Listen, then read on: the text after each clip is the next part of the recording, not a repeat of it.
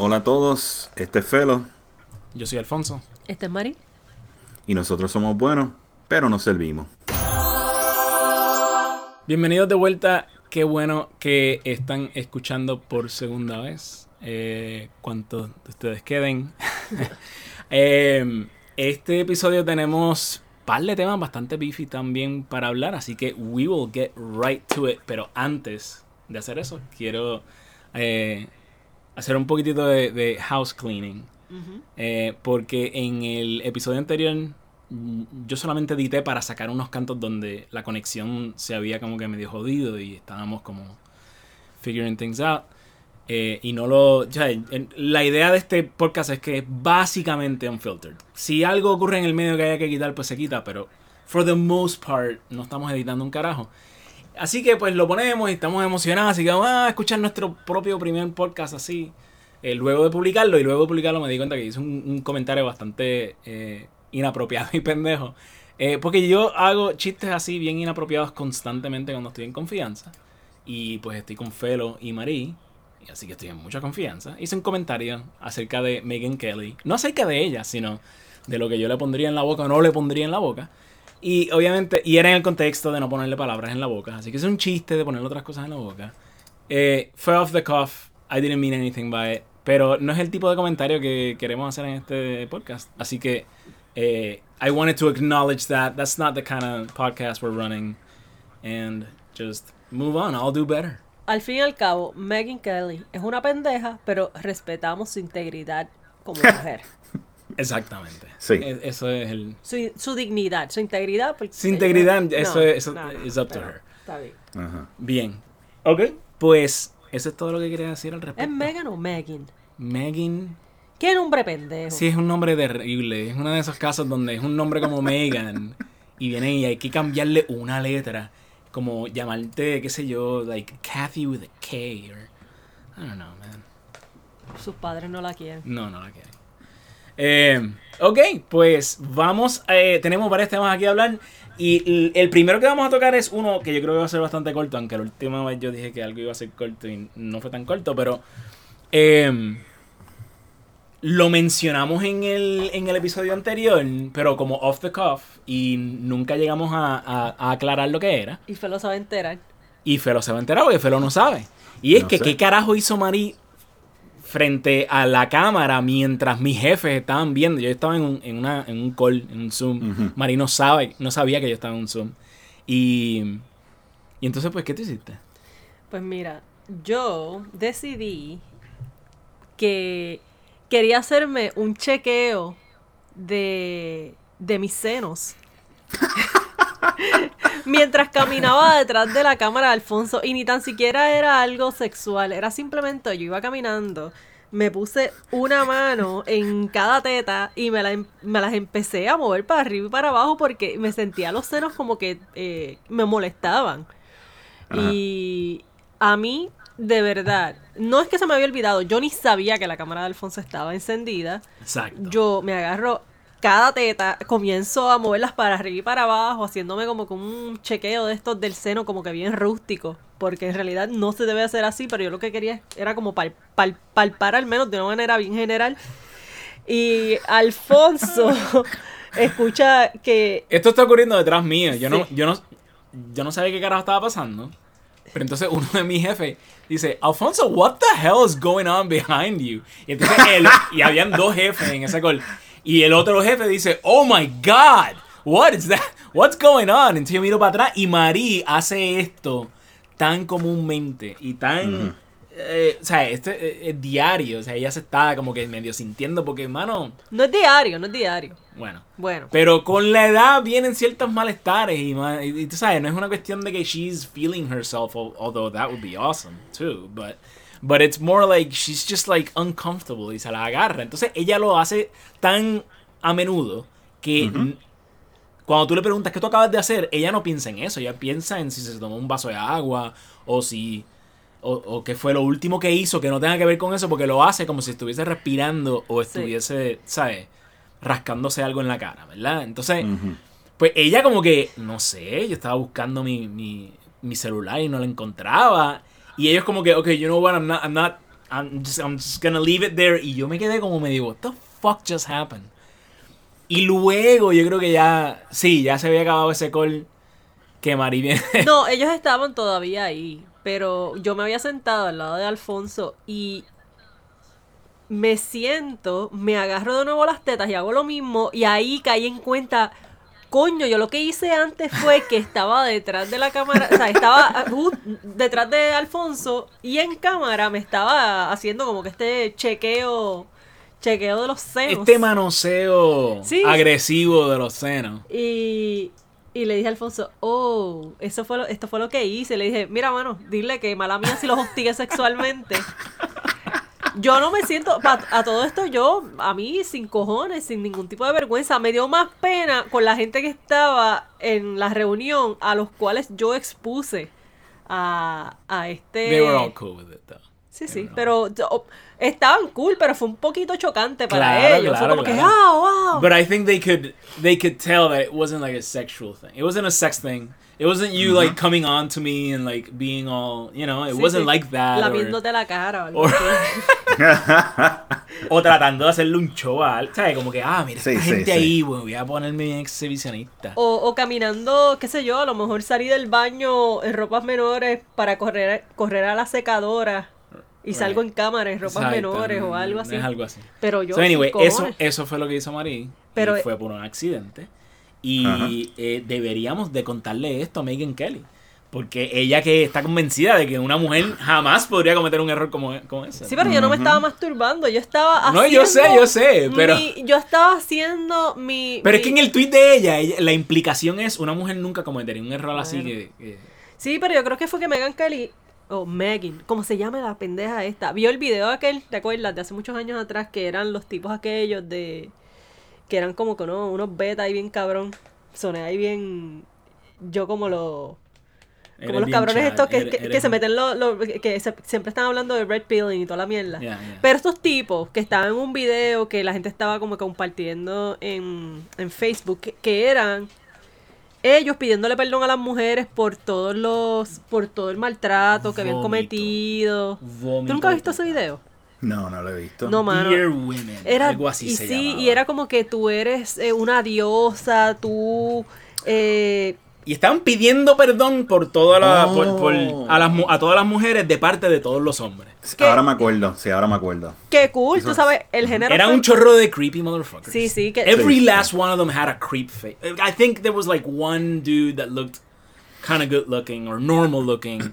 El resto eran un chorro de creepazoids. Sí, yo creo que es que ya vio ese video y ya se, se vivió la película. De que, tú sabes, ella es una diosa y, y todos los hombres le tienen que pedir perdón. Ok, pues.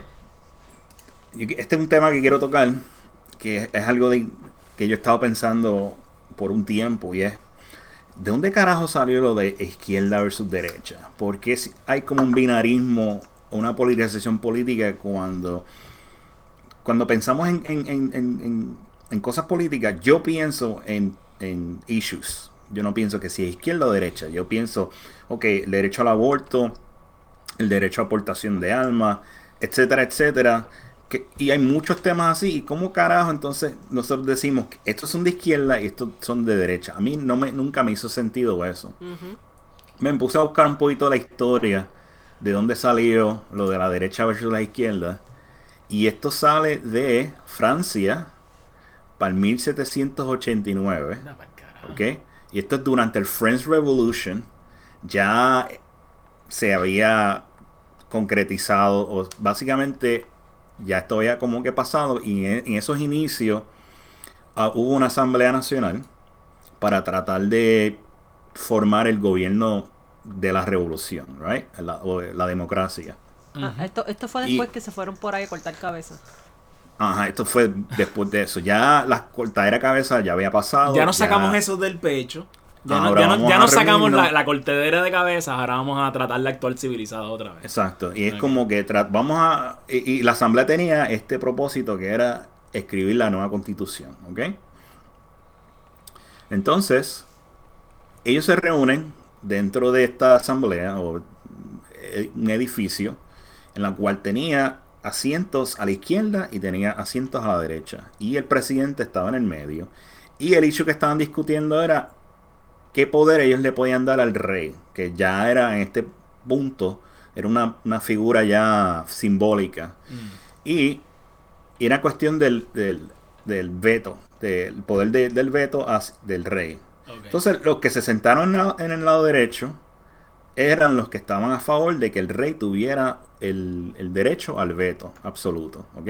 O sea, que ellos podían tener una discusión, un issue, votamos con, sobre este particular issue, esto es lo que vamos a hacer para el país, y venía el rey y decía, no, yo estoy en desacuerdo con eso. Y ellos querían darle ese poder al rey. Los de la izquierda dijeron, para el carajo al rey, el rey simplemente va a hacer algo bien simbólico y nos vamos a ir con simplemente él no tiene ningún poder ya no ni siquiera veto entonces ahí que se formaron esos dos lados. Eh, fast forward años y años después toda esta o sea para ese tiempo la revolución francesa era algo que todos los demás países estaban mirando. Era algo tan extraordinario tan Mm. un cambio en paradigma que Rusia Estados Unidos todos estos otros países estaban mirando de cerca el fenómeno de lo que estaba pasando. Pero en Rusia estaban cagados. Porque ahí tenían a los zares todavía, lo más seguro dijeron los zares. Lo que Ajá. viene por ahí es una guillotina. Exacto. Sí. Entonces, pues, una de esas cosas que influenció mucho a la política eventualmente, y, y- y ellos están hablando aquí en este artículo que esto fue, no fue, en, por lo menos en Estados Unidos, no fue hasta el 1920, que entonces se arraigó los conceptos de izquierda y derecha en Estados Unidos. Pero mientras tanto era algo que se utilizaba casualmente, pero no era algo que estaba en la, en, en la, eh, no estaba en, en la prominencia, en, la- en las discusiones prominentes de política mainstream, por decirlo Era, así. era, era parte de la, de la manera en que la gente se identificaba. Habían Sí, era- de esa manera, como que la gente. Ah, no, yo soy de izquierda, yo soy de derecha.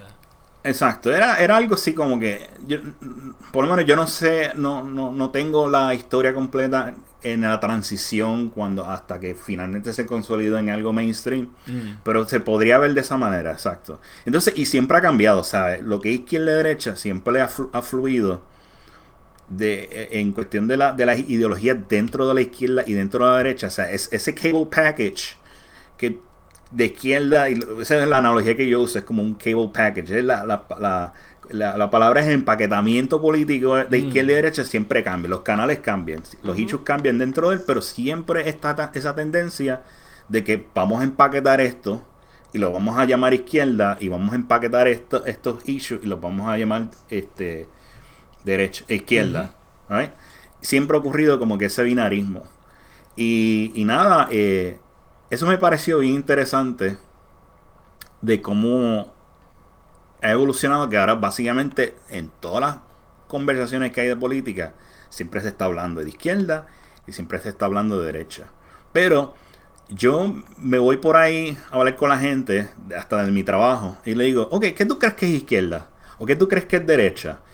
¿O, qué issues tú crees, verdad? Y me dicen, pues yo creo que la mujer tiene eh, derecho al aborto, pero yo creo que yo tengo el derecho de portación de armas. Y dice, ah, ¿y cómo entonces tú pones eso? ¿Izquierda o derecha? Y yo como que, uh, uh, I don't know. It's like, you see?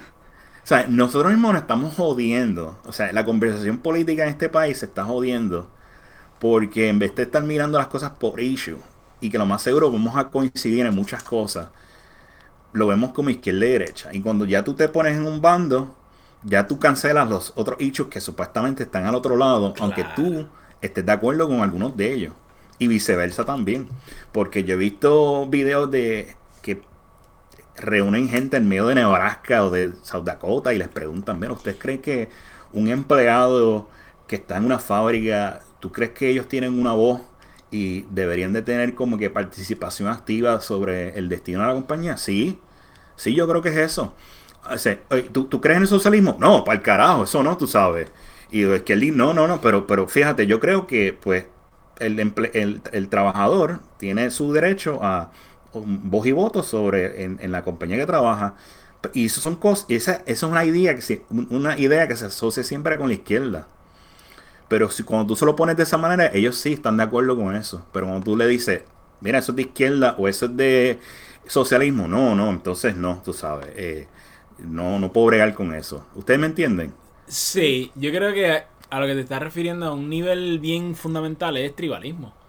Ajá. Formamos una tribu alrededor y una identidad alrededor de cierto grupo de ideas, esos packages que tú dijiste, ¿verdad? Vamos a empaquetar estas ideas todas juntas. Y esa es esta tribu. Entonces, pues si tú quieres, si a ti te importa tanto el derecho al aborto, pues entonces vas a tener que sacrificar cualquier dere qué, qué sé yo, cualquier opinión nuance que tú puedas tener sobre estos otros temas, porque no, si te quieres identificar con esta tribu, esta tribu te va a aceptar a ti si tú eres de, o sea, si tú reflejas lo- los argumentos y los puntos and you toe the party line, como quien dice. Y, y ahí tienes un punto. If you toe the party line. Estos son issues de derecha e izquierda simplemente porque, y por hablar de este país, eh, el partido decide si el issue va a ser de derecha o de izquierda.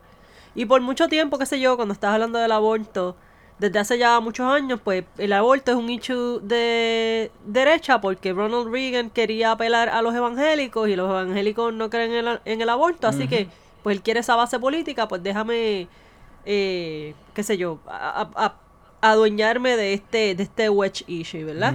Pero está cabrón que, qué sé yo, en los, ve- por así decirlo, los 20, lo- la dinastía Bush, con el primero de los Bush, eh, que no recuerdo el, el nombre del, del patriarca, él era parte de los, de los grupos estos que eran ah, como que estaban involucrados con eugenics y era- él era bastante eh, era un big supporter del, del aborto y del birth control. Disculpen a Brooklyn. Eh, la última vez conocieron a, a Ripley, este es Brooklyn, él es el, el gatito senil, eh, a quien no vamos a corregirle esto, porque no lo vamos a regañar, porque él tiene casi, tiene 20 años este, este verano. este verano creo que cumple 20 años Sí, 20 años, así Y que se- pues, va- he'll just do that and then go away. se, se va por ahí a gritonear. Pues es para que tú veas, estos, estos issues son issues de derecha o izquierda simplemente porque el partido lo decide. Porque los Bushes siempre han sido republicanos. El patriarca de los Bushes era un big supporter de birth control y del aborto. eh, claro, para controlar a la gente indeseable, porque básicamente eso, eso era el, el mayor driver de, de, de esas organizaciones eh, de birth control y esa y- De Planned Parenthood y todo eso. sí sí como Margaret Sanger que aquí no se puede hablar de esa mierda sea, Margaret Sanger sí ella ella tenía un drive que tenía que ver con con ayudar a las mujeres con el hecho de que su madre, ella vio a la, a la madre de ella parir tantos muchachos y sufrir un montón y pues ella quería que las mujeres tuviesen derecho a, a controlar su, su destino controlando la cantidad de hijos que podían tener, pero también tenía como que un angle ahí de eugenics y ella hablaba frente al KKK y todo. Sí, sí. Sí, ella, eh, ¿sabes? Como ella pensaba que la gente unfit no deben ser, no, de- no debían ser padres, y con eso hablaba de, qué sé yo, de. eh, incluía gente negra, brown, pobre y, y, um, Irish, porque los Irish eran considerados indeseables. Pues estaba ese ángulo. Eh, aparte de eso, que estabas diciendo de derecha a izquierda, por ejemplo, es- esto lo hemos, lo hemos visto como que pasar de un lado a otro bien rápido, eh, con lo que tiene que ver con inmigración. Porque cuando Trump se tiró, que él empezó a hablar de esta pendejada de que we're gonna build the wall y no queremos como que eh, más gente acá, eh, no queremos este tipo de personas acá y tenía como que eh, tintes xenofóbicos y toda la cuestión.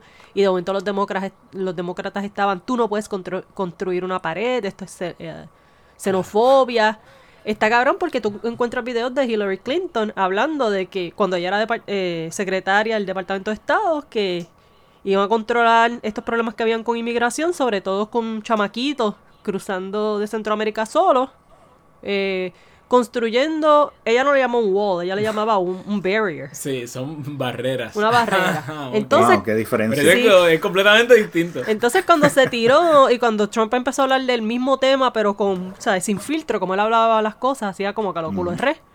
Pues entonces ella como que, no, no, no, tenemos que abrazar a los inmigrantes, Claro. los inmigrantes son buenos. Bueno, que es pero- como que, Perdona que te interrumpa, pero es que Alexandria Ocasio Cortés, cuando, cuando Trump está, estaba de presidente, a Kids in Cages. ajá, Hoy en el día de hoy, ahora mismo, hay más kids in cages que lo que había cuando Trump estaba. Estás equivocado.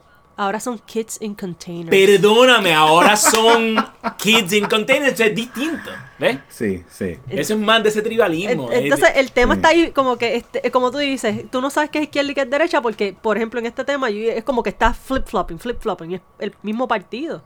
Ajá. No, y, Eh. y- y- y que la gente que está, que se suscribe a un partido, por ejemplo, alguien que se suscriba a demócrata, que ahora, ahora está confundido, él dice, sí, pero ve, este es mi issue, mi, mi- o sea, yo creo personalmente en la cual eh, sí se debe reformar la inmigración, whatever, pero no deben de haber paredes, no, no, di- digo, eh, eh, eh, murallas o lo que sea, y tampoco debe haber niños en cages. Pero entonces, ¿cómo tú, ¿cómo tú reconcilias eso con que el partido que tú te afilias lo sigue haciendo? ¿Entiendes? Entonces, como que es como que tú estás dejando que el partido te defina a ti y tú no, no, o sea, tú no te defines a ti mismo y tú dices, mira, yo voy a votar por issues. Y esa es la política que tenemos ahora, o sea, nadie vota por issues, o sea, eh, sí votan por issues, pero es que tú tienes como que tomar uno o dos dentro del partido que tú quieres afiliarte y los demás se fueron a la mierda, ¿entiendes? Sí, porque es como que tú estás en desacuerdo. Ultimately, hay, eh, y, e- y esto me costó a mí darme cuenta, es que acá la gente está queriendo, ra- eh, eh, ¿cómo se llama? Eh, romper la papeleta, rajar la papeleta. Como decían en Puerto Rico, como que la gente vota popular o PNP o independentista. O sea, la gente no está, por lo general, no están votando eh, por un presidente PNP, digo un presidente, un gobernador eh, PNP, pero un alcalde popular, porque en los issues, pues eh, eh, son las personas que mejor alinean con sus valores. No, están rajando la papeleta popular o rajando la papeleta PNP, etcétera. Y yo creo que acá más o menos está dando lo mismo. Es como que they might be doing it issue based, but they are aligning themselves with a with an entire party platform based on that issue. No, entonces se van también esta cuestión de left versus right, pero también alineados por ethnicity o por raza. Es como que, eh, por ejemplo, por eso es que de momento se dan en la cara eh, los que se consideran left, que es, un- es un- una definición de left bien gringa, porque el left de acá es un como un center right o center left en algunos países de Europa. Yeah. Pero tienes, por ejemplo, eh, en el issue de inmigración, tienes a toda esta gente que se consideran left, que se consideran demócratas y que están hablando de que es terrible que construyan esta, estas walls, que controlen eh, la inmigración de esta gente que viene de Centroamérica, que hay unos issues ahí- hay más odios que hay que discutir, que tienen que ver con Estados Unidos metiéndose allá a joder con los gobiernos, Ajá, coups. Desestabilizando esos- Exacto. gobiernos. Pues entonces, pues, qué, qué sé yo, tienes a un- una persona generalmente blanca, mm, clase media eh, o más alta, que vive en algún estado alejado de la frontera, que está hablando de lo terrible que es, que estén controlando la inmigración, que tenemos que tener eh, eh, fronteras abiertas, que no deben haber fronteras, o como ellos le dicen, open front creo que le dicen borders. open Open borders. borders. y que la gente entre y salga y qué sé yo, cool. Eso es una discusión un poquito complicada. Pero entonces se, se, se sorprenden de que haya gente que son hispanos que viven en la frontera, que son browncitos, que de momento votan por Trump o votan por los republicanos, que hace en estos días ganó en uno de estos counties que Sí. están justo al lado de la frontera un, un republicano.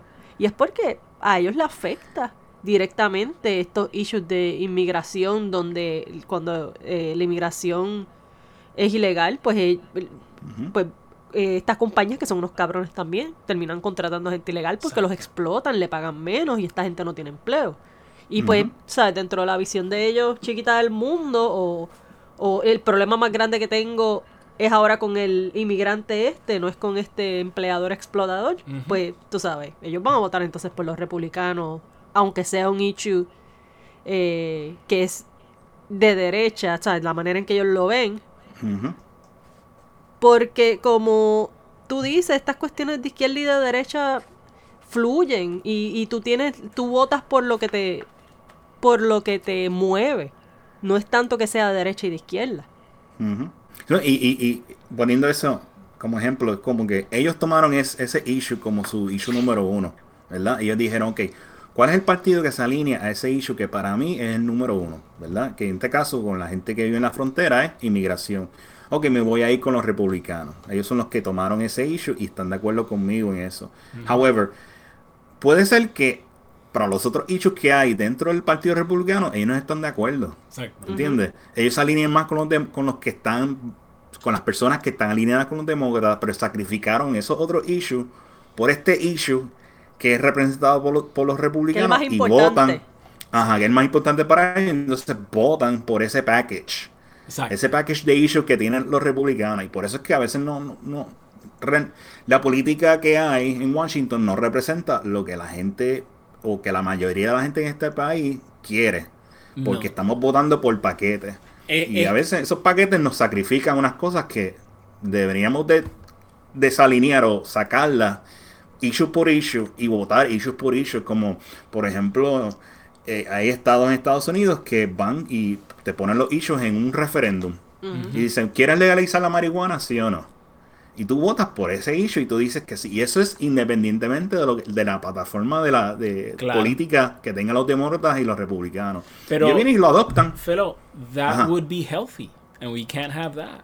No, Yeah. lo que pasa Yeah. es que también eh, no les gusta esta pendejada porque se dan cuenta que no pueden contro- controlar eh, a, por ejemplo, a ethnicities compartidos. Te voy a dar un ejemplo. Tú tienes estos, estos issues, los pones ahí en la mesa y tú los quieres poner como en- dentro del partido, los quieres hacer parte del paquete left versus right y a lo mejor, contrario a esta gente en este county en Texas, eh, pues tienes un montón de hispanos que van a votar demócratas eh, porque no por los issues, sino porque me- se me vendieron como que pues ustedes van a ser los salvadores míos, van a bregar con esta cuestión de, qué sé yo, de, de darme um, los papeles. Ujú. O, o el issue más grande que era el de, el de los Dreamers. Ah, voy a votar entonces yo que estoy acá, voy a votar por los demócratas porque ellos están a favor de los Dreamers. Pero entonces cuando te vas en esta pendeja donde dividen lo- lo- los issues en referéndums y pones a la gente a votar, te pasa como lo que pasó en California, que cuando les tocó votar por el matrimonio gay, eh, terminó ganando, eh, elimi- o sea, irse en contra del matrimonio Prop gay. 8. ¿Te acuerdas de esa cuestión de Prop Sí. 8? Y lo Ujú. que votaron fueron un montón de gente hispana también. A mí me encanta tirarle Prop 8 en la cara. a la Sí, gente. y es como que- No, porque el de la, demo- la democracia, lo que el pueblo quiere, pues el pueblo en California quería Prop 8, cabrón. Y tuvo que venir el- el- la Corte Suprema a decir, eh, esto es una mierda. Arreglarlo. Sí. Esto es una mierda y no, esto, o sea, it's unconstitutional. Otro ejemplo, Florida. Florida votó por Trump. O sea, una, una cosa que dicen que es abrumadora, whatever, pero a la misma vez ellos tenían un referéndum sobre el minimum wage que ganó. ¿Entiendes? Y que Ajá. y- y es un issue que se asocia con la izquierda. O sea, ¿cómo tú puedes conciliar algo que ganó, que es de la izquierda, versus gente que votó con Trump? Sí, y hubo- La gente lo ve por separado, pero la política no te deja verlo por separado, te lo empaqueta. Cabrón, este es tu cable package, tómalo. O, ¿Entiendes? Sí, sí, y nosotros estamos como que, no, pero es que yo quiero como que definir que yo quiero votar por este cabrón. Yo quiero este canal Eh, y este otro canal. We want to cherry pick our issues as we Exactly. should. Yeah, like but we should, the yeah. system does, is not geared towards that. Exactly. Sí, sí, Claro. sí. Eh, de hecho, recuerdo haber visto varios, varios titulares que era básicamente you could hear Jerry Seinfeld's voice. You could hear, What's the deal with Florida? Porque es como que, ah, pero ¿cómo que quieren higher eh, minimum wage pero votaron por Trump? Como que, pero eso no, eso no cuadra, eso no cuadra, eso no tiene ningún sentido. Es como, pues cabrón, si ves el mundo a través de este lente polarizado donde todo es izquierda a la derecha, todo es demócrata versus republicano, pues claro que no tiene ningún sentido. Es que- Pero si le añades una, mano, una sola partícula de nuance a tu worldview, Ujú.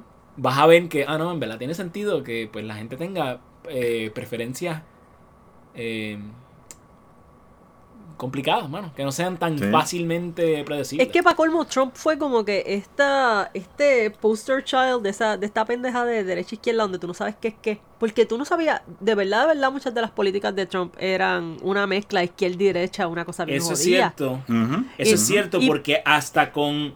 Yo me acuerdo que al principio de su campaña, cuando él lo anunció, él a él le preguntaron sobre... sobre no fue precisamente Prop 8 o, o gay No, marriage en- gay en, marriage, general. gay marriage. Eh, y, y él que dijo, that's a lost cause. Republicans will be making a mistake trying to. We lost that fight. There's no point in trying to fight anymore. Yeah. And that's it. Man, nadie le volvió a preguntar sobre el asunto. Y no se acabó. el partido no volvió a joder con eso. Y el partido no volvió a joder con eso más nunca. Ujú. It's so funny. Él yo creo que lo, lo llevó a lo de inmigración y ahí en lo de inmigración está bien fucking anormal también que estaban como que no, esto, eh, el tipo es un... eh, He's, a, he's an extreme right guy y toda la mierda y mira cómo odia a la gente brown y toda la mierda, pero entonces te vas a este county en Texas que son la mayoría de son mexicanos y votan por él, votaron por él también en la Sí. elección más reciente. Ujú. Y O sea, que nosotros, nosotros somos mejor que la política, porque nosotros somos nuance y un spectrum. La política que tienen en Washington es binaria, es como que, cabrón, tenemos estos dos cable Sí. package for you. Vamos a cambiar los canales de vez en cuando, pero siempre vas a tener que co- coger un fucking package. Pues no, no puedes estar discutiendo estas pendejas por issue. creo que ese es, esa es la estrategia con la cual tú. eh, you divide and conquer. ¿Verdad? Tú divides a la gente de esa manera y tú les das dos opciones. Em, y creo que ultimately we have one party with two different sort of brands. One company that, ha- that owns two brands. Eh, y la compañía, su producto principal, su flagship product, es bélico. It's war. That's what we do. That's what we deal in. En lo único que estos cabrones allá en Washington están 100% de acuerdo 100% del tiempo es en, es en, eh, debemos de estar llevando eh, guerra o no al mundo. Debemos estar invadiendo otros países, sí o no. Debemos estarle vendiendo armas eh, a este eh, estado opresivo o no. ¿Me entiendes? O sea, en, en eso siempre están de acuerdo. Ese es el producto que ellos quieren producir. Tenemos dos brands que se van a. que nos van a dividir con mierdas de issues. Porque comparado con eso, la gran mayoría de los issues son unas mierdas. Eh, y eso es lo que tenemos. Y yo no sé de verdaderamente cómo uno sale de esta.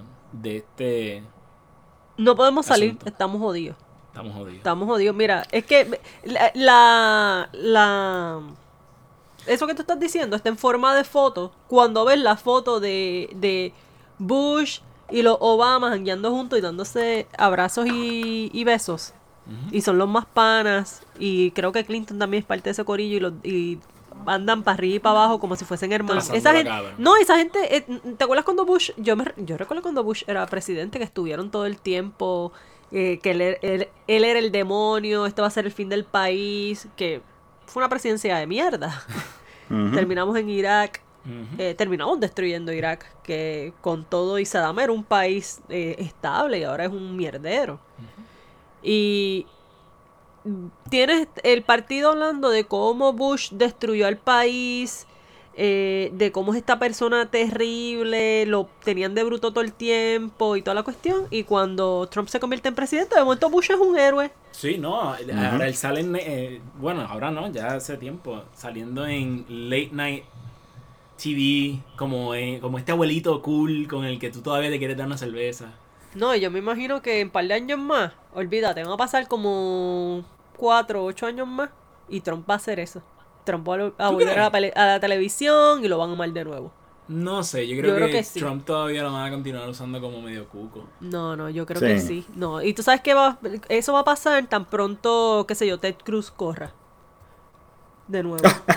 Cuando aparezca Ted Cruz y sea Ted Cruz. Si sí. Ted Cruz corre y gana, entonces yo podría ver gente hablando medio nostálgico de, de Trump. Claro, lo Sí, ponen porque ahí. es por perspectiva. Sí, porque sí. hasta yo, porque qué sé yo, tú ves a Ted Cruz Hasta y- tú. no, es que está cabrón, es como que tú ves a Ted Cruz, tú, cuando él se sonríe, él es de esa gente que cuando se sonríe los ojos se le quedan iguales y yo no puedo confiar en gente así. nadie debe confiar en él. Primero. Y segundo, por lo menos, Trump con sus mamabicherías y eso por lo menos de vez en cuando era divertido. Ay, Trump es súper divertido, ni siquiera de vez en cuando. Yo No. diría que era bastante Yo, de- yo voy a decir divertido. que cuando pasó la mierda de COVID, como que perdí. Yo, pa- Para el año este. Pero da- eso fue la última cuarta sí, parte pero de su a- presidencia. ahí o sea, perdió como que la, su parte fun. Perdió el luster, pero los primeros tres años de su presidencia fueron, mira, Sí, pero te digo hasta. eh, bueno, el debate. Hasta los debates, los debates de él eran divertidos. Sí. Pero cuando tuvo los Pero últimos no- debates, como que. Sí, sí, los del 20 Como que no, se estaba tomando demasiado en serio. Sí. O no se tomó los medicamentos. O se los No, dio, o le dieron medicamentos No, a Biden. Le faltaba a Bannon. Sí, es No, verdad. Su, pick fueron los debates, su, su pick fueron en, en los debates republicanos, en las primarias. En las primarias. You know, Je- Jeff is a mess. Jeff. Jeff is so is a waste. Pero le metió en los debates con, con Hillary también. Que te acuerdas que hicieron aquel. um, cogieron a dos actores, creo que en New York. Y pusieron. Entonces eh, hicieron un reverse de, de los géneros. Y entonces. La, era, era una mujer actriz que estaba diciendo las líneas de Trump. Y un hombre que estaba diciendo las líneas de Hillary. Y la gente ahí, gente que no eran republicanos y que eran bien demócratas o eran bien ah, lefty, lo vieron y dijeron, ahora yo entiendo el appeal de, de Trump. Porque decían, ah, es porque Hillary es mujer y eso. Es como que, no, es que tú ves a esta mujer haciendo de Trump y dice, tú sabes qué, that person is more likable than this other person. Si mal no recuerdo, ese experimento empezó como una manera de demostrar que la razón por la cual la mayoría de la gente medio le sacaba el cuerpo a Hillary Clinton era porque era mujer. Y que la razón por la cual la gente, en, eh, eh, alguna gente le daba como que mayor eh, credibilidad o les caía mejor Trump es porque era hombre. Y lo que encontraron es como que, no, actually, most people liked the female character that was saying what Trump was saying. A mí siempre Hillary me ha Y caído mal. encontraron, y encontraron al tipo que estaba diciendo lo que decía Hillary como un sociópata. ¿Me entiendes? Mm. Lo Por- encontraron Sí que- bien como que este, este tipo... Porque Sí, que era, Hillary... era algo más bien como eh, personalidad, no, no Sí, gender. porque Hillary y Ted Cruz son iguales. Son estas personas que, que te tratan de decir algo y tratan de ser graciositos, o como este cabrón de Facebook también.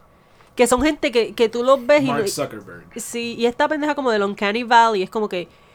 Esto se supone que es un humano, pero hay ciertas cosas... Técnicamente cumple como humano. Pero... Sí, pero hay ciertas cosas aquí que como que they don't, they don't check out. Y a mí me da como que este este miedo y este asco ver esta cosa que se supone que sea humana, pero no parece ser completamente humana. Y eso pasaba con Hillary. Esa es mi opinión. Con Hillary, con Ted Cruz y con el cabrón este de Facebook que se me olvida el nombre. Yo creo que Mark Zuckerberg, Hillary y Ted Cruz, eh, Hillary Clinton y Ted Cruz, los tres, a mí el sentido que me dan es que en ningún momento yo me siento que una sola palabra que sale de su boca es honesta. porque, Sí. porque son Es robots. sincera.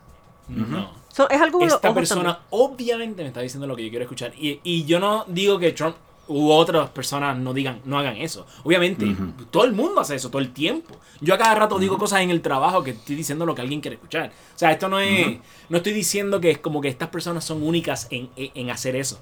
Es la. la la falta de una capacidad para convencerme de que están siendo sinceros. Ese- esa es la Mm. parte que yo encuentro que como que esta gente no puede ni siquiera mentir de manera efectiva, tú sabes, no, Ujú. they can't even Convincentemente. Ajá, convincentemente de que ellos de verdad they're looking out for me as a citizen. Tres carajos. Entonces, pues lo que me they just come across as saying words and not meaning a single word of them. Estoy tratando de hablar más español en este podcast. Eh, así que vuelvo. Ellos dicen las cosas, pero no, no lo dicen de una manera que yo me siento como que son sinceras, así que pienso sociópata. Yo veo a Mark Zuckerberg y lo, y lo escucho hablar y yo digo, este tipo es un sociópata. Sí. Eh, y lo mismo con los otros dos. Sí, Eh, bueno, creo Es que que... eso, Di- dime. eh, esos son features de la gente reptiliana. Exacto. Bien documentado. Sí, pero hay reptilianos que, Y que real, son- 100% real. 100% real. hay reptilianos que, que, que pueden fake más como ser humano.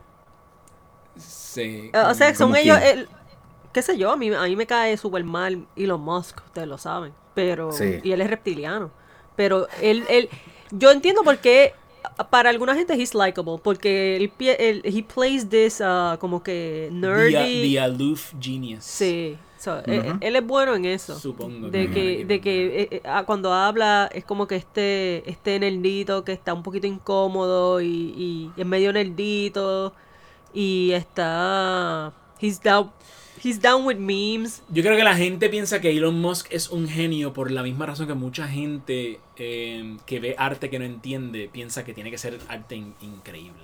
O sea, como que mientras menos yo entiendo de esta obra de arte, sea un performance o sea una pintura o lo que sea, eh, mientras menos lo entienda, más, más mejor tiene que ser. Porque Sí. si no lo entiendo, tiene que ser que es que el que lo hizo es más inteligente que yo, así que por lo tanto tiene que ser buen arte. Exacto. Y de esa misma manera yo creo que es con, con Elon Musk, yo creo que eh, hay un, este aire de, de que él se hace el malentendido. Y de hecho, una de sus tácticas cuando él se siente como medio atacado es, es tratar a los demás como que no entienden un carajo de lo que están hablando, o sea, de lo que él está hablando. Eh, no sé por qué estamos hablando de Elon Musk, pero sí. estamos hablando de reptilianos. Ah, por supuesto. Sí. Y eso es un shoe Y como este, pues, este, pero- este podcast coge direcciones inexplicables. no, claro, pues, claro. No estoy quejándome, pero eh, sí quiero decir este- esto que se me ocurrió ahorita y, y, Felo, yo creo que lo que tú estás diciendo eh, sobre tratar los issues de manera in- individuales, entonces cada cual está emitiendo una opinión mediante su voto, ¿verdad? Eh, eh, acerca de cada issue versus la polarización que tenemos en este país, eh, que la vemos también en Puerto Rico, cualquiera diría Eso es mundial creo que ahora. más todavía, pero exacto. Es una cuestión Eh, mundial ahora. Creo que, eh, creo que lo que nosotros estamos hablando es bueno, pero no sirve. Y esta polarización es malísima, pero sirve.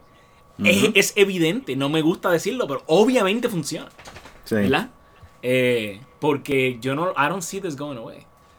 No sé, es que se está poniendo peor porque te di, tú sabes que yo hace años te estoy hablando de esta pendeja donde yo he notado que con el pasar del, del tiempo, de hecho, más o menos como desde el, colapso este de la economía del 2008 por ahí, que las cosas se pusieron, se pusieron un poquito difíciles para casi todo el mundo, ¿verdad? En el primer mundo. Eh, y Estados Unidos está buscando nuevas maneras de hacer chavos, de hacer chavos, hence mandaron a invadir Irak. Porque sabes que nosotros hacemos chavos, como tú has comentado, eh, con, con vendiendo armamento nuclear y después Yo reconstruyendo. no sé si vendemos armamento nuclear. No, perdón, pero- armamento, vendiendo armamento, no Claro, nuclear, sí, perdón. sí. Eh, pero también hacemos chavos haciendo reconstrucciones de países que nosotros mismos destruimos, como porque nosotros somos los Avengers del, del mundo. Creamos los problemas y después los resolvemos. Nosotros mismos. Eh, pues después de eso que comenzó eh, eh, comenzó toda la migración de gente huyendo del- de diferentes países del Medio Oriente, porque nosotros seguimos por allá bombardeando para hacer chavitos, porque estaba mala la cosa acá. Pues todos esos migrantes terminan en Europa. Las cosas estaban malas ya en Europa, ya no, o sea, en, en España el desempleo estaba como 25% para los jóvenes. Creo que el único país que más o menos le iba bien era los alemanes. Pero todos los demás, Grecia, Italia, Francia, eh, España, a la mayoría de estos países le está yendo como mierda. Y ahí es que comienza como que esta polarización aún más grande. Todo el mundo peleando porque estos inmigrantes me están quitando las cosas. En los partidos empiezan a decir, no, yo estoy por los inmigrantes, vota por mí. Empiezan a subir también partidos que son para el cara a los inmigrantes, vota por mí. Y son más, quizás son más derecha. Eh, De hecho, allá le dicen ex- ex- extrema derecha y algunos los tienen tag de nazi y de neonazi y de eh, facha. Y de verdad, de verdad, yo creo que todo surge luego del- de la caída esta del mercado en el 2008 y nuestra, nuestra búsqueda de nuevas maneras de hacer chavos a través de la guerra. Eso es consistente también con eh, esta idea que, que hemos hablado varias veces también, que es eh, que mientras mm, peor nos va, más nos, a- más nos cerramos Sí. y más queremos proteger a los nuestros. Claro. Y al proteger a los nuestros hay que definir quiénes son los nuestros. Sí. Pues los nuestros son los blancos, o los nuestros son los ciudadanos norteamericanos, o los nuestros son los ciudadanos eh, eh, eh, alemanes. O sea, de- empezamos a, a tratar de cata- categorizar a todo el mundo para ver cuáles, cuáles son in-group y cuáles son out-group. Ajá. Eh, pero cuando las cosas están buenas, las cosas están buenas. Ahí, Ujú. ahí, olvídate que donde comen dos a tres, olvídate, tenemos ahí demás. Y si hay demás, está bien, deja que entran aquellos para acá, ¿me entiendes? Todo el mundo se pone mucho más buena gente cuando las cosas están buenas. Pero cuando Sí. las cosas están malas, yo que- pienso que tienes un buen punto ahí. Desde ese colapso eh, económico del 2008, we have progressively gotten worse. Maybe it's causation, maybe it's correlation. But um, I think there's something there. No, yo creo que sí. Tiene que haber un, eh, puede ser el, eh, you know, eh, scarcity mindset, lo que Claro. le llaman, de que, Eso mismo lo que ah, tú sabes, eh, o, o gano, gana, cuando gano yo, ustedes pierden, en vez de, no, si gano yo, todo el mundo gana. Eso era, eso de- debería ser el como que el, el ideal, sabes, que es- cuando uno se beneficia, se benefician todos, pero no, lamentablemente estamos en el scarcity mindset y todo el mundo se va a sus propios bandos y- sabiendo de que su bando apenas representa a lo mejor un 10% de, de los issues que ellos creen.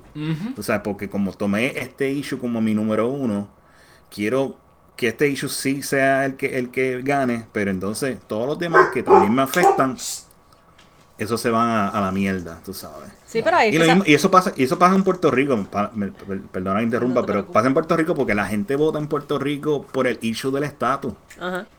Usted, o sea, realmente yo no he visto ninguna discusión de issues de otro que no sea el estatus de, o sea, tú no ves que el Partido Popular es asociado de que sean puramente eh, de izquierda y los Ah, de- no. y los PNP son de derecha. Pero esto está cambiando en Puerto Rico. Ajá. No, no, no, ¿Sí? no, no. ¿Está cambiando? Eh, no, está cambiando bien cabrón. Ahora en Puerto Rico los PNP son un chorro de, de, de derechistas eh, evangélicos.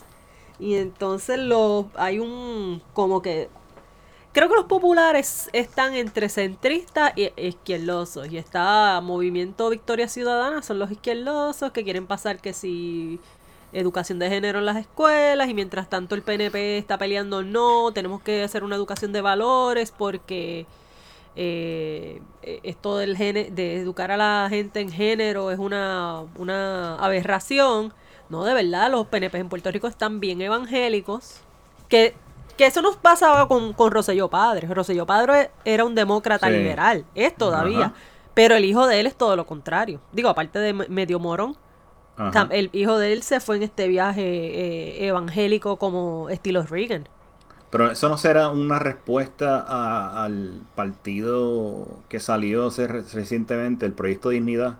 Pues, Ellos eh, ven de que muchos de esa, de esa población que eran PNP ahora se quieren ir para, o, o que posiblemente se vayan para ese partido, No. y ellos quieren retenerlos con yéndose más conservadores. Los, digni- los de dignidad y el, el PNP están en cahoots ahora. Ah, Por eso, pero entonces- eso, eso es lo que él dice, que Ajá. Por no querer perder votos, pues entonces adoptan parte de esa actitud de ese otro. De la misma manera. No, pero están que- hace ese de la misma manera que el Tea Party básicamente era eh, enemy number one del, del Partido Republicano porque eh, it threatened to take away votes. Entonces el Partido Republicano empezó a adoptar una, una retórica un poquitito más, más como, ¿cómo, cómo es la palabra? Un poquitito más extrema. Sí, Eh, exacto. Ya, Eso es lo que quiero decir, sí. ya los PNP estaban ahí. Tal vez no al extremo de Proyecto Dignidad, pero estaban ahí porque están los Rashki, que, entonces- que siempre tienen clamor a Dios, y pues la hija de Rashki se tiró y par de gente más. eh, así evangélico. Y estaba, ¿cómo es que se llamaba aquella? Tatita Charbonnier. Tata Charbonnier, Ujú. que la- se la llevaron los federales. Ujú. Eh, y ella era bien, ¿sabes? Como que bien fucking pentecostal, evangélica, de clavo pasado y eh, vamos a poner estos proyectos en contra de la gente gay y toda la hostia. Eh, pero en Puerto Rico sí la cosa se está polarizando también, bien cabrón. Eso pero esto es Pero reciente. a nivel, a nivel así de izquierda y derecha. Pero de por sí yo he notado también en Puerto Rico la población en general se ha puesto un poquito más, más evangélica. Están los que son bien evangélicos y los que son bien liberales. Y pues está, qué sé yo, el corillo que va a tallerse y... y- el corillo que va a ta- Porque cuando te ibas a tallerse, ¿te acuerdas que estaba este chamaco eh, que se vestía de, de mujer, que paseaba para arriba y para abajo? No era un chamaco, Ah, era un don ya bastante mayor. Era un grupo de gente más eh, liberal. Pero en Puerto Rico está el otro, el otro bando que es también hardcore y eh, incluye un montón de gente joven, que son de los que van a conciertos cristianos ahora, eh, de estos conciertos cristianos medios modernos. Pues esto está sucediendo en Puerto Rico también. Se están dividiendo así. No, no, eh, sí existe la pendeja de, lo- de lo del estatus. Pero, por ejemplo, los PNP de Puerto Rico se están asociando más con los republicanos acá. Mm, Y antes no era así, antes era como que, como tú dices, era, tú eras PNP, pero tú podías ser PNP y ser republ- republicano o demócrata. Todavía hay eh, PNP demócratas, pero la gran mayoría se están tirando una maroma bien republicana. Y qué sé yo, tienes por ejemplo a Jennifer González, era bien pro-Trump. Pero ¿Hay, ¿Hay alguna manera de salir de esto? De, Yo tengo, una, yo tengo una idea, pero obviamente no, no está difícil porque pues, somos buenos pero no servimos. Referéndums. O sea, la- la- lo- los políticos simplemente pueden retener su poder, pueden tener su seguir teniendo su identidad, simplemente llevan las cosas a referéndum. Y sabes que es una buena manera de ellos limpiarse las manos.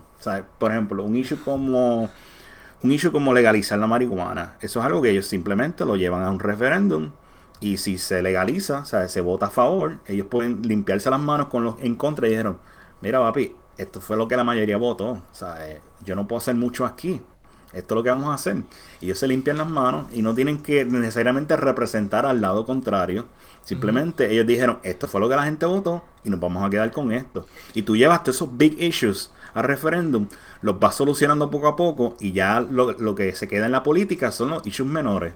O sea, pendejaces que se pueden discutir y tú puedes entonces asociarte a, a este partido porque, qué sé yo, este, I don't know, ellos creen que que no se deben de usar los pronouns, una cosa así. Y entonces los otros que, ah, mierdita, pero los big issues grandes como económicos, como si Medicare, que si el minimum wage, que si la legalización de marihuana, cosas que son grandes que, que hay gente que, que dentro de los republicanos están a favor y en contra.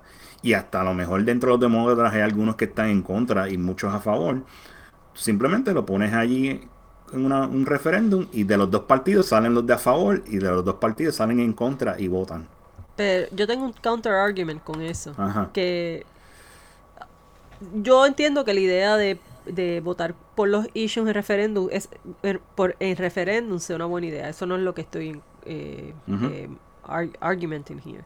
Es el hecho de que estamos a un nivel de polarización que hasta los referéndums los politizan a un nivel que si el lado que la que la, la- que el, el mainstream media voy a sonar bien Trump aquí por ejemplo el lado que el mainstream media está support no gana Ponle CNN, ponle MSNBC. se, se van a un viaje bien cabrón de que la elección eh, fue um, fue manipulada, tenemos que votar de nuevo, no aceptan los resultados.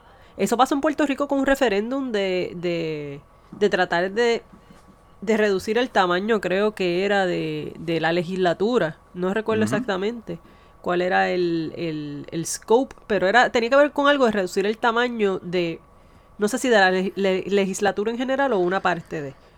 Y se la pasaron por el culo los resultados. Ganó, pero se lo pasaron por el culo. Y tienes, por ejemplo, el Brexit, que tengo algo aquí bueno para discutir.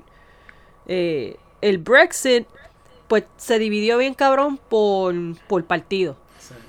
Y los Labour se fueron bien cabrón con Remain y pues tú sabes, con los con los inmigrantes y vamos a, a no sean xenofóbicos. Y entonces los Leave eh, que no voy a decir que, no, que algunos no tenían un argumento xenofóbico, pero muchos tenían un argumento que era más bien como esta preocupación que tenía que ver con pobreza y con falta de trabajo y los inmigrantes me están robando los trabajos porque como habíamos dicho, cuando una persona, ¿sabe? pierde el trabajo, Lo Y menos es- que quiere es ven- exacto, en ese y, y, ¿sabes? Cuando tienen ese nivel de, de educación y de cultura, lo más lo más seguro ven que el problema el, pro- el- la situación eh, que está causando el problema es esta que está aquí bien sencilla. Aquí, aquí hay unos migrantes que me quitaron el trabajo. Pues cuando eh, estaba la pendeja del Brexit, yo recuerdo que decían que, que ah, Remain iba a ganar. Y lo decía Ujú. Mainstream Media y todo el mundo eh, como que Remain va a ganar y toda la pendeja. Cuando ganó Leave, que un montón de gente, o sea, yo me sorprendí porque, o sea, yo me había creído el cuento de que Remain iba a ganar, pues se fueron a este viaje a buscar culpables. No querían aceptar, no, bueno, ¿cuánto tiempo estuvieron para aceptar el resultado? Querían hasta más elecciones. Como que no, tenemos que hacer otras elecciones nuevas. Otras más. Tenemos que hacer otras más porque... Y empezaron a buscarle mil faltas. La mayoría de los que votaron Leaf era un chorro de viejos y ellos no van a tener que Bueno, vivir con pero este- no les salió. Y al fin y al cabo, they Sí. had to leave. Pero esto es parte, de- como estoy diciendo, no, pero no fue una- un resultado tan, tan fácil, es lo que quiero decir. Hubo un montón de peleas para poder llegar a esta... Right, pero se hizo un referéndum y el referéndum, el pueblo habló ahí y al fin y al cabo se tuvo que llevar a cabo No, pero tú sabes por qué, la decisión. Mm, bueno, con caveats, ¿verdad? Pero tú sabes por qué, escucha, Algo tan divisivo siempre va a ser con caveat. al final el resultado va a pasar gracias a que el partido de Boris Jel de, de Boris Johnson Boris Johnson. Johnson. Eh, el partido de Boris Johnson ganó la elección y, y entonces él dijo pues I'm gonna push it for it pero si hubiese ganado Ok. el otro partido el de ah, los eh, porque ganó el Tory creo que son los los- los- como que los right wings allá. Si llega a ganar el otro partido para el carajo iba a haber otra elección de Brexit porque eso era parte de lo que están empujando De O hecho, sea, lo, tú- lo usaron como parte de la campaña. Si tú quieres que el Brexit pase como se supone que pase, pues vota por mí, no votes por aquel otro. O sea, que tu punto es que aún, aún así con una solución como referéndum, siempre va a haber esa contaminación política o de la media, de tratar de empujar a, al- a alguien o, o empujar a la gente de que se vayan por un lado. Y entonces empiezan a, a poner estas falsedades o medias verdades entre medio para tratar de, de somehow push their own agenda into it. you know? Exacto. Y por eso, mira, yo puse este video aquí de Carol Catwaller. Catwal Catwalder. Whatever. ¿Cómo se pronuncia ese nombre? Eh, cuando Brexit ganó el Leave, pues esta reportera fue supuestamente la que sacó a la luz lo del bochinche de Cambridge Analytica. Y fue porque supuestamente ella fue a su pueblito y se dio cuenta de que mucha de esta gente que son como que gente pobre, Labour, están diciendo, no, no, yo, yo voté Leave porque estos inmigrantes me iban a robar el trabajo. Y ella explica ahí que eso eran mentiras y que eso qué carajo. Pero algo que a mí me llamó la atención, eh, cuando si llegan como que al minuto 6 por ahí, ella está hablando de que em, a través de Facebook, Cambridge Analytica manipuló la elección porque le estaban feeding fake news a la gente, a, lo- a esta gente que tenía estos profiles, ¿verdad? Y ella dice, y pone como que esta, este anuncio que pusieron en Facebook a esta gente que decía como que si ah, tú estás de acuerdo con que esto sean buenas noticias, que Turkey ah, joining um, the European Union. 76 millones de turcos. 76 millones de, tur- de turcos joining the, the European Union y está diciendo estos son fake news. Qué cool. Como la manera que estaba escrito, sí eran fake news. eh, pero ella Sí, dice. para, para ser más preciso, porque, Ajá. porque hay un poquitito de... o sea, hay que... Sí, sí, pero voy a ir a. Las la- palabras, las palabras que dice es 76 million Tur um, not Turks, but people from Turkey o algo así Yeah, are joining the EU. Ajá. Are joining the EU. Que eso. Como quien dice, this is a done deal. Turquía va a unirse a, la En- Unión Europea. entonces ella después dice. Y para ese tiempo no estaba. No, no había. Esto de, de que Turkey joining the European, the European Union, eso no era ni, ni, ni se estaba discutiendo. Y esto entonces. dice la mujer esta del- Esto dice esta mujer que es una reportera investigativa y entonces pues ah, yo dije, coño, qué raro, yo recuerdo que había unas conversaciones y eso y me puse a investigar. Y entonces en ese momento donde ella estaba tratando de atacar algo como fake news, ella para atacar eso, ella misma reporta fake news porque sí para ese tiempo lo- los turcos, o sea, el gobierno de Turquía, Erdogan y eso estaban discutiendo unirse a la, Unión, a la Unión Europea. Y esas conversaciones han estado on and off desde el 1999. Y en el momento eh, en que estaba ocurriendo la elección de Brexit, estaban teniendo unas conversaciones más serias porque Erdogan había amenazado a la Unión Europea de aceptar más inmigrantes que tenían como un millón y pico, o si no, he was going to open the floodgates, fue que dijo. Open the flood. I'm going to open the floodgates Exacto. para dejar un bonche de refugiados que han caído en, en Turquía, dejarlos entrar al- a la Unión Europea. Así que ella está hablando de que son Como una mentiras. amenaza. Sí. Como un como que te va a soltar a todas estas a estos unwashed masses. Tú no quieres eso. Ujú. Pues ella está hablando de que son mentiras, que mira, eh, um, eh, están usando fake news y qué sé yo qué carajo. Y es como que usaron toda esta polarización para para llegarle a la gente para el referéndum y era una cuestión bien partidista. Sí, y que ella eh, al, al hacer su out del embuste de Liv, está metiendo un embuste también ella, diciendo esto nunca, nunca, esto, esto no es parte Ella está de polarizando, polarizando Sí, sí, sí. esta situación también. Que es como Claro. que ni los referéndums se salvan de la pol- polarización. Pues Sí. eso, eso es un buen punto. Yo, mi argumento, y a mí me gusta mucho esa idea, porque se, em, le veo como que tiene esta promesa de uh, nuanced discussion, ¿verdad? And nuanced voting. Eso me gusta mucho. Pero ah, siendo un poco como eh, devil's advocate, I have to say, a referendum is what got California Prop 8. Ujú, El pueblo votó. ujú. ¿Entiendes? y el pueblo votó por Prop 8.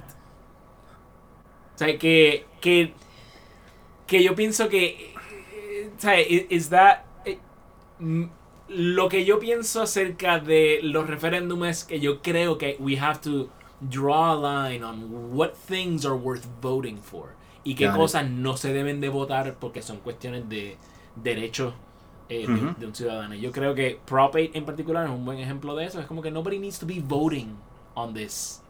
Sí. Sí, que hay que tener uno- unos estándares en cuestión de qué es lo que vamos a poner en, en la mesa en cuestión de Exacto. referéndum. Y, y no cualquier tema se va Yeah. a poner como referéndum. Tiene que haber algún tipo de clamor o algún tipo de, de conversación pública. Eh, la cuestión es cómo tú vas a definir eso cuando la conversación pública está siendo dada en estos medios que ya tienen una, agenda, tienen una agenda ya, que van a decir, mira, esto, esto es lo que está hablando la gente, tú sabes.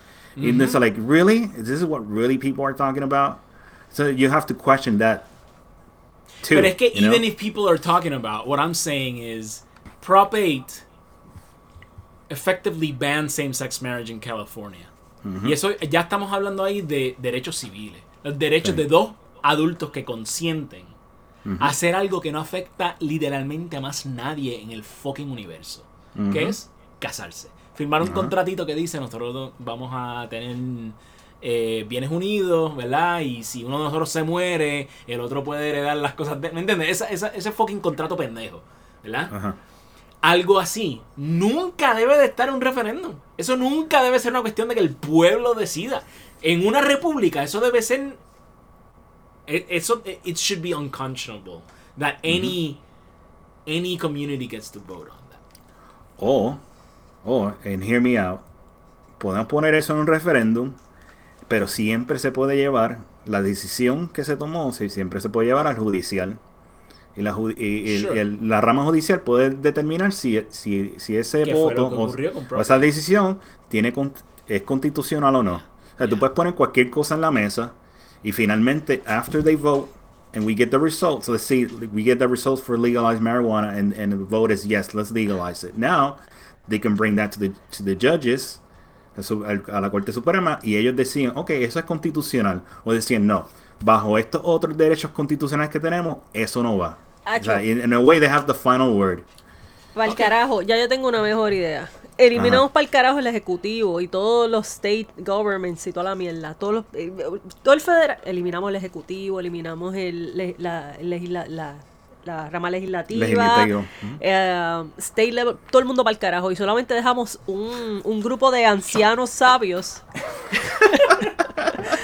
en el, por- Yo pensé que te ibas, a, dar- te ibas a ir por la línea de Judge Dredd. No, Y- no, and I no, was- no, no. I was actually dreading. No, no, no, porque al fin y al cabo, Felo está diciendo aquí que, qué sé yo, se va a un referéndum y el judicial decide al final. Pero a- en este país, casi todas las cosas las decide el judicial. Por eso digo abor- que ya pues- está, ya está, ya está pero, la pero estás infraestructura. apelando a una tradición, entonces. No, pues para el carajo, yo lo saco para el carajo, economizamos chavos, qué sé yo, esta gente los utilizamos en, en nuestros nuevos campos de labor, sobre todo a los políticos esos. Eh, pero eh, teniendo en cuenta que al final, de- al final del día, los únicos que no están polarizados de verdad, si lo piensas, el judicial, a pesar de que han habido estas peleas de que stuffing the courts y toda la hostia, si tú te fijas, hasta la que puso Trump los otros días ha votado en cosas que la gente dice, diablo, votó, ¿cómo? No votó a favor de estas cosas que Trump quería. Es como que, ¿qué carajo tú querías? Es, un, es una jueza, una espera un cierto nivel de dignidad y de ética a estos jueces. Integridad, Sí. Eh, a pesar de que tengan, sí, su- sus creencias religiosas y, y no es que esto, esta gente sea política, pero cuando ellos están dictando, a mí me parece que cuando ellos dictan, ellos dictan dentro de la ley, de lo que es la ley. Pues para el carajo, vamos a eliminar a todo el mundo, le- el ejecutivo, la legisla- el legislativo, y dejamos nada más a, lo- a los ancianos sabios, a los jueces.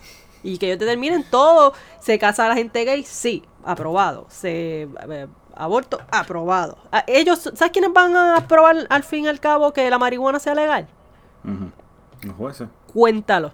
No va a ser ningún voto ni ningún presidente porque esos cabrones nunca quieren tomar Nunca decisiones. quieren tomar decisiones, que, que, que haya un compromiso, que tú No. tengas que comprometerte y, y aguantarte bien porque viene el fuego.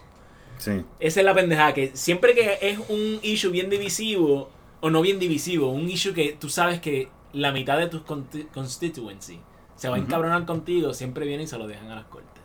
Y, por eso, y por eso, y por eso es que yo digo lo, lo- lo del referéndum, porque el, ref- el referéndum le quita a ellos esa presión de, Ok. sen- tú sabes, de sentir el, el- la represalia porque se fueron a favor o en contra y dicen, yo no me fui nin- en ninguno de los dos, yo simplemente puse la pregunta ahí y ustedes votaron a favor. Sí. We're just gonna like abide by it. Pero it. para eso no tiene que haber un voto, te economizan los chavos. Usualmente ellos lo que ven son casos. Y usualmente, qué sé yo, lo del aborto fue una mujer que querí- tení- quería tener este derecho a no tener este muchachito. Eh, Rose- Roe versus Wade, ¿verdad? Eh, lo del gay marriage también fue a través de. No recuerdo cuál fue el, el, el, ah, lawsuit, pero tiene que ver con lawsuit. La gente. Pues Prop 8. No fue Prop 8, fue otra cosa. Ok. Sí, sí. Fue algo más Pro- personal. el- el- la- las, creo que fue la Suprema la que tumbó Prop 8. Anyways, el, um, es la segregación en las escuelas.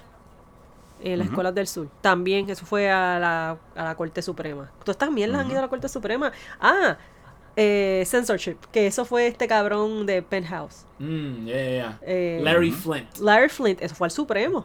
Y ahí fue que determinaron, ¿no? Este, héroe nacional. Pues, pues para el carajo, Ujú. saca a todo el mundo, esta- todos estos cabrones que son un dead way, los sacas para el carajo y dejas que los ancianos sabios tomen las decisiones. Bueno, eh, hay un tema más que discutir aquí con lo del Biden's ban of Chinese solar panels Trump. ¿Quieren Ah. tocar eso ahora? Ese- Eh, ese es eso par- es más de lo mismo. Esa ¿no? es parte de la polarización, pero pues pa- para darle el resumen es que, ¿sabes que llevaban todo este tiempo? El, cuando Trump se tiró, que él estaba ahí peleando con los chinos, con el gobierno chino, Ajá. y pues el otro bando, el otro partido, estaba hablando que era un, ¿sabes? Como que xenofobia, eh, que estaba, eh, los trade wars eran horribles, mira cómo está dañando el- la economía de la nación. Y cuando él, por ejemplo, y que Trump pasó este ban de los solar panels, se convirtió en un bochinche de que estaba ah, damaging. eh, ¿Era un ban o una- un tariff? él puso un tariff, perdóname, dije ban, pero lo que lo de él fue un trade tar- un, una- un tariff. Eh, cuando él pasó este tariff a los paneles solares, pues estaban hablando que él tenía un, un war on climate change, como que en estas políticas de contra climate change y en contra de, de trabajos americanos, porque pues hay, aquí hay un par de compañías que tú sabes que instalan estos paneles solares y eso, y usan paneles de China. Entonces, pues todo el mundo peleando con Trump por estas políticas eh, tan eh, tan terribles. Pues entonces vino Biden y estos días pasó un ban a los paneles solares de cierta compañía, de una compañía, no fue en general, pero fue una compañía que me parece que es O una sea, de las más este grandes. clickbait. Biden's ban of Chinese solar Sí, pero por ahí que panels. empe- está empezando. ¿Y sabes por qué está empezando? Está usando que si lo de los human rights y lo de los Uyghurs. Ah. Que es verdad, los chinos están jodiendo con los Uyghurs. Pero no es como que a Estados Unidos le importe tanto los human rights, if you think about it. Porque, para hablar también de la polarización, ¿te acuerdas cuando el, ah, el príncipe este de Saudi Arabia mandó a matar al reportero eh, saudi-americano? que lo mataron en la- Khashoggi. que lo, lo mataron a aquella embajada en Turquía y lo picaron en cantitos y estaba el bochinche que si, ah, Trump no va a hacer nada, es un cobarde, tiene que dejar de venderle ah, armamento a los sauditas y, él, y Trump con su boconería dijo, ¿para qué? ¿Para que se vayan a comprarle a los rusos? Lo el- cual es verdad. Entonces, pues eso fue parte del bochinche durante la campaña política. Mira, él, eh, un debilucho con, con los sauditas, mira, eh, los deja hacer lo que le da la gana. Cuando Biden se convirtió en presidente, ¿qué pasó con ese caso? Nada, Nada. Sí, porque iguales. Estados Unidos no le va a dejar de vender armas a los sauditas. Ujú. That's true. Anyways, Yo creo que lo dejamos aquí, ¿verdad? Porque ya llevamos cuántas horas. todas. Todas, ¿verdad? Sí, llevamos Sí. un buen ratito. Wow. Yo, creo, yo creo que este, este tema, obviamente, igual como el eh, como con el tema de de, COVID. de COVID, a mí hay, mu- hay mucha tela que cortar, pero. Pero yo creo que Acaparó. Sí, sí, no, no. eh, quiero recolectar más información sobre COVID vaccine, saber, a ver qué otros efectos secundarios la gente me, me reporta a mí. Porque ahora yo voy a tomar el, el, eh, la responsabilidad de la FDA y de la CDC. Tú vas a, cole- a, a recolectar anecdata. En Data. Le voy a decir a la gente, envíame tu información aquí si el COVID Por te Twitter. jodió Sí. o si el COVID, eh, digo, el COVID vaccine te jodió o te ayudó. Y yo tengo, yo creo que, que reportar una mejoría. ¿Y cuál Sí. es el, el, el, el Twitter handle del, del podcast? Eh, oye, ¿verdad? Eh? Buen punto, Felo. Ajá. Eh, nosotros eh, tenemos un- una cuenta en Twitter que es Pero no servimos. Arroba Pero no servimos. Eh, somos en Twitter. eh, nos pueden encontrar en noservimos.fireside.fm. Ese es el website, pero en verdad lo único que hay ahí es los episodios. Y finalmente, si tienen comentarios, algo que quieran compartir y a lo mejor no lo quieren hacer por Twitter por las razones que fueran, tenemos un email que es bien largo y es somos buenos pero no servimos at gmail.com.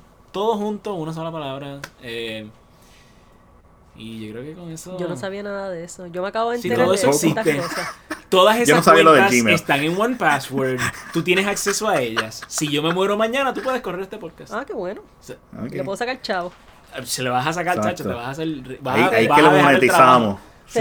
Ahí es que ¿verdad? lo monetizan. Cuando yo no estoy, cuando yo a mí me un truck me pasa por encima, entonces ahora vamos a monetizar. Ahí yo. O sea que yo voy a morir sin un jodido bidet. Sí, tú vas a estar pe- pelado. Sí. Qué jodido. Ah, pero si tienes la manguita en el patio, olvídate. Yo quiero un bidet. Yo quiero, mira, este, este episodio de Somos Buenos pero no servimos eh, no es traído a ustedes por Tushi, pero podría serlo. Tushi, call me. Exacto. Ya estás whoring yourself. I am, ah, duro. straight whore, straight up whore. No apologies. Nope, No shame. that's right. Bueno, este fue Felo este es Alfonso. Esta fue Mari. y nosotros somos buenos pero no servimos. Hoy va a tener que editar con cojones.